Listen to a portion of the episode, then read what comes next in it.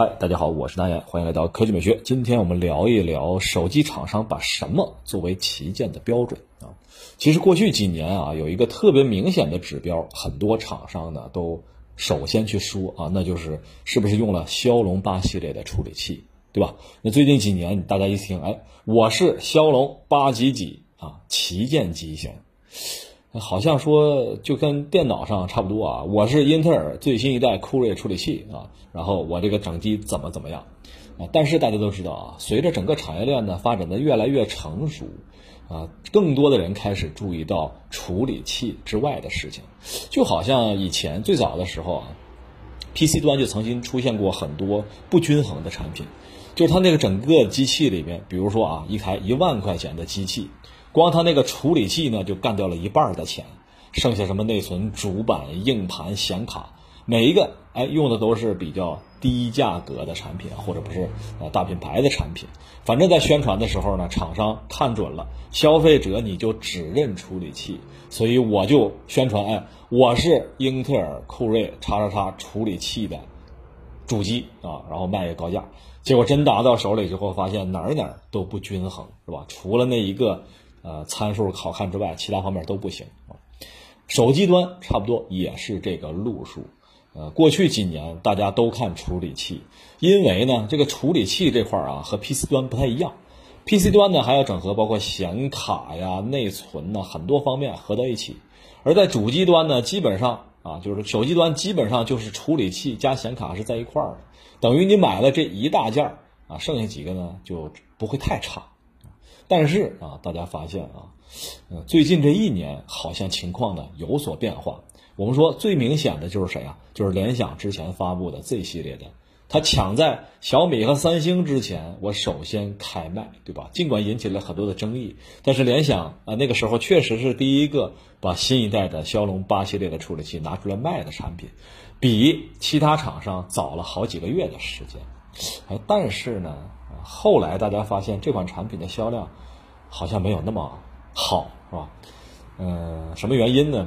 我觉得可能大家也比较成熟一点了，有点类似 PC 端的这个情况，大家开始注意到，除了你的处理器之外，其他方面表现的怎么样啊？屏幕怎么样啊？拍照怎么样啊？电池续航怎么样？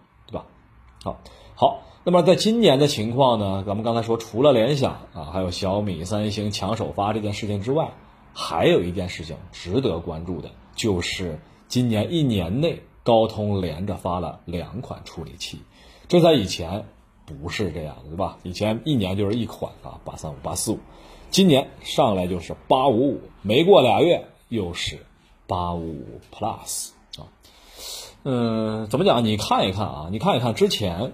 啊，甚至断断续续有到五六月份才发的八五五的机型，紧接着没过俩月，八五 Plus 的啊，所谓旗舰机型又开始上市。那现在我们纵观市场，你在电商看三千块钱以下的产品里边，一大堆的啊，骁龙八五五的机型十多台啊，要如果算上八五 Plus 啊，十多台全都是啊，在厂商口中可以被称作是旗舰的。也就是说，如果我们仅把处理器作为旗舰的标准的话，那么这个市面上被称作旗舰的产品就太多了。今年高通的节奏啊，不光是很多同学没有反应过来啊，连巨头都没有反应过来。比如说谁？当然就是三星，是吧？三星一直到了下半年，Note 十用的还是上半年的八五五的处理器。